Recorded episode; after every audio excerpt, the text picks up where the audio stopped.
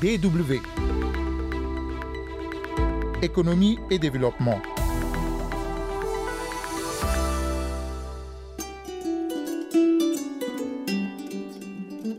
Au menu de ce numéro de votre magazine, l'importance du secteur du numérique, davantage révélée par la crise actuelle entraînée par la Covid-19. Ce sera la suite de notre entretien avec la ministre béninoise du numérique et de la digitalisation. Et puis nous verrons au Cameroun comment le secteur du tourisme et de l'hôtellerie est éprouvé par cette pandémie, notamment dans la capitale économique. C'est Rodriguez Odia au micro, bonjour et bienvenue.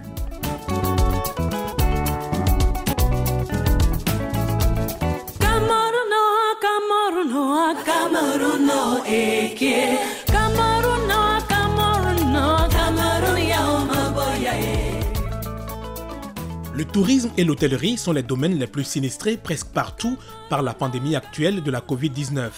Au Cameroun, ce sont 95% des entreprises de ces secteurs qui ont été fortement éprouvées par les mesures barrières en général et la fermeture des frontières en particulier. À Douala, au cœur de la capitale économique du pays, sur le boulevard de la Liberté à Akwa, la liberté de faire les affaires s'est muée en mars 2020 au confinement, à la fermeture des entreprises et depuis quelque temps à des efforts de reprise des activités.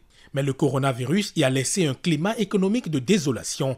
Le reportage de notre correspondant à Douala, Henri Fotso. Sur le boulevard de la Liberté à Douala Akwa, le rythme des affaires se mesure à l'animation de l'artère principale et au mouvement des véhicules.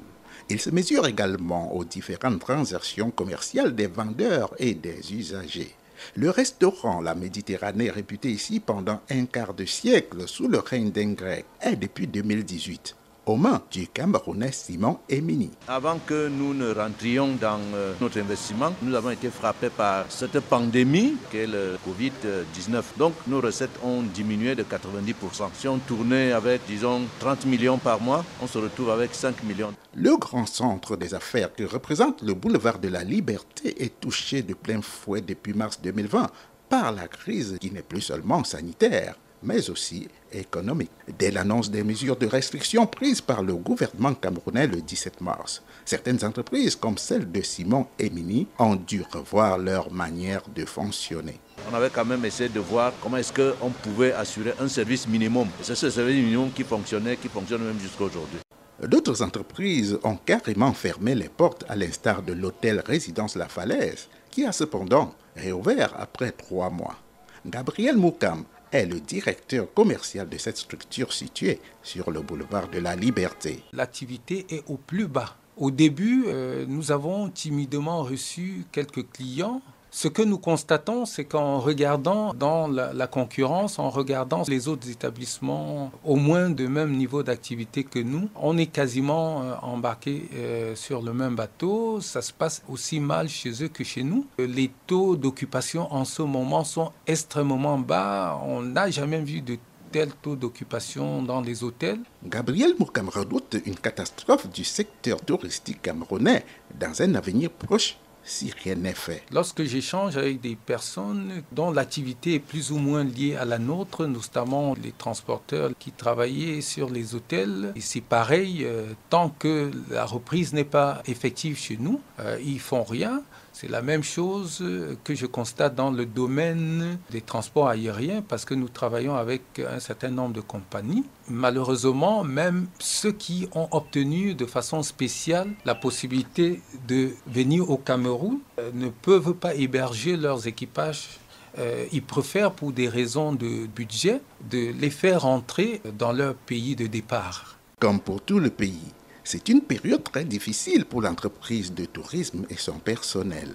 Surtout, la falaise a pris sur elle de ne pas licencier des employés. L'espoir, c'était qu'au bout de deux ou trois mois, les activités reprennent. Malheureusement, les choses se compliquent et les charges fixes, chiffrées à plusieurs millions de francs CFA par mois, deviennent difficilement supportables. Comparativement à l'année 2019, les statistiques sont de l'ordre de 1 cinquantième de taux d'occupation de l'hôtel, qui venait d'investir plusieurs centaines de millions de francs CFA pour la rénovation, conformément au cahier des charges de la Confédération africaine de football et du gouvernement camerounais, dans la perspective des compétitions africaines. Des compétitions qui finalement n'ont plus eu lieu, du fait aussi de la COVID-19.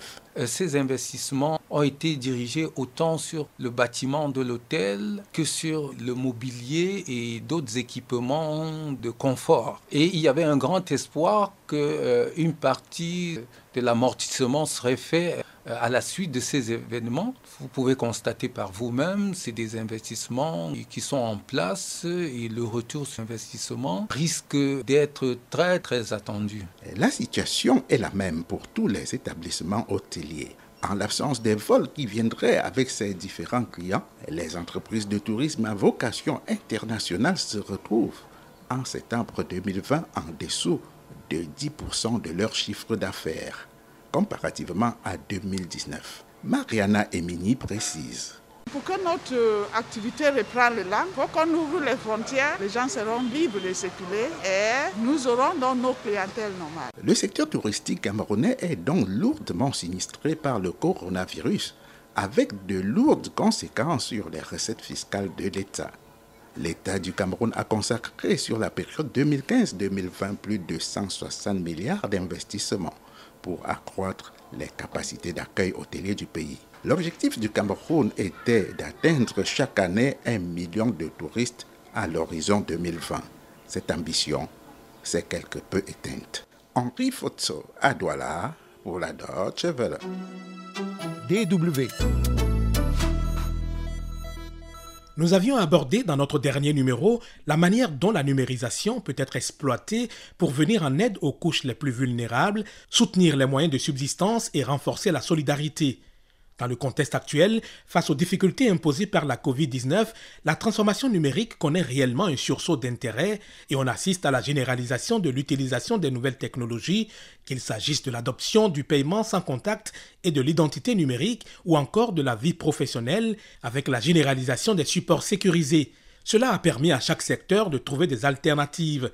Pour Aurélie Adam Soulé Zoumarou, ministre béninoise de l'économie numérique et de la digitalisation, cette crise révèle ainsi la valeur et tout le potentiel de ce secteur qui permet de surmonter la crise. Le numérique est ce qui a permis euh, à tout le monde de continuer à pouvoir euh, travailler, euh, communiquer, échanger, se divertir pendant cette pandémie de Covid.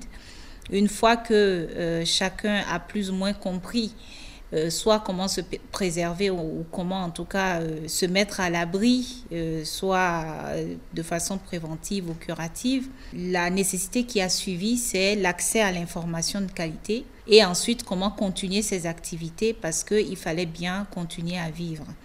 Donc grâce aux outils numériques, grâce à tous les systèmes numériques, les populations, les entreprises, l'administration a pu continuer à travailler, comme je le disais, et euh, à produire la richesse et la valeur qui sont nécessaires. Donc je pense fermement que oui, le Covid a permis de révéler encore plus la nécessité pour les États de mettre en œuvre ou d'accélérer leur transformation digitale, encore plus pour les populations de se rendre compte qu'elles ont besoin d'avoir des compétences euh, numériques et euh, aux entreprises de se rendre compte que c'est essentiel de placer la transformation digitale au cœur de leur stratégie. Et ce que j'espère, c'est que après la pandémie, cela puisse continuer et qu'on puisse capitaliser justement sur ce boom qu'on a vu euh, euh, naître dans l'adoption des, des, usages et des outils numériques. On peut donc déduire de ce que vous expliquez que ce secteur est le seul à n'avoir pas été touché de plein fouet par la Covid-19, donc il vient à point aux autres secteurs Alors, je ne dirais pas ça, euh, je nuancerai un peu. Euh, tous les secteurs ont certainement été impactés par la, Covid. Euh, on n'en est pas encore au bilan, mais je pense que même notre secteur, sur, sous d'autres aspects, a été impacté, ne serait-ce que par la disponibilité d'un certain nombre d'équipements qui, du fait de la fermeture de certaines usines à un certain moment, nous ont impactés. Seulement, ce que je veux dire, c'est que les outils et les usages numériques ont permis de continuer, en fait, à travailler, à, pouvoir produire. Euh, et, c'est pour cela que le numérique a représenté une opportunité dans cette période de pandémie euh, que nous vivons. Voilà, il faut, il faut nuancer quand même en, en termes d'opportunités pour le numérique. Nous avons également été euh, touchés par la pandémie du Covid. Cependant, cette révolution numérique actuelle est porteuse de promesses en Afrique subsaharienne. Mais un rapport de la Banque mondiale sur le développement révélait que les 60% de personnes les plus riches sont près de trois fois plus susceptibles d'avoir accès aux outils numériques que les 40% de personnes les plus pauvres. Par ailleurs, les personnes qui vivent dans les zones urbaines sont plus de deux fois plus susceptibles d'y avoir accès que la population des zones rurales. Et cela risque d'accroître les inégalités sur le continent. Le numérique a ceci de formidable que c'est une opportunité de réduire les inégalités.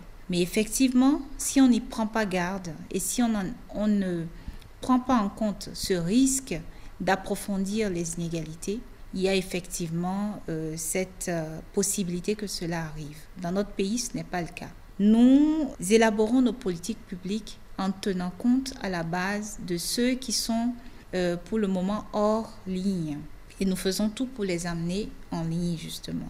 Parce que c'est important que le numérique serve à réduire les inégalités. Si je prends le cas de l'eau, par exemple, c'est vrai que ce n'est pas en alliant les ordinateurs qu'une communauté qui n'a pas accès à de l'eau potable en aura. Mais en utilisant un système numérique qui permet de mesurer, euh, de représenter sur une carte les systèmes d'adduction d'eau, de pouvoir euh, représenter justement les communautés qui sont adressées par les systèmes existants, cette application permet d'optimiser ensuite euh, les localisations des endroits où mettre les nouveaux systèmes d'adduction pour pouvoir adresser le plus largement possible les citoyens. Et c'est là la beauté du numérique. C'est-à-dire que le numérique n'ira pas creuser un, forage d'eau, mais permettra de le, de le, mettre au bon endroit, euh, permettra de suivre euh, les variations de niveau d'eau et permettra de prendre les décisions qui s'imposent, et tout en rationalisant les ressources. Donc euh, le numérique, pour répondre à votre question, ne va pas accroître les inégalités, mais contribuera plutôt à les réduire. Aurélie Adam Soulezoumarou, ministre béninoise de l'économie numérique et de la digitalisation, à qui nous disons merci. Ce sera tout pour Économie et Développement aujourd'hui. Merci à vous aussi d'être resté à l'écoute de la radio internationale allemande. Rendez-vous la semaine prochaine pour un nouveau numéro. Au revoir. Toogal jàkkaarloog moom ni ko I love you.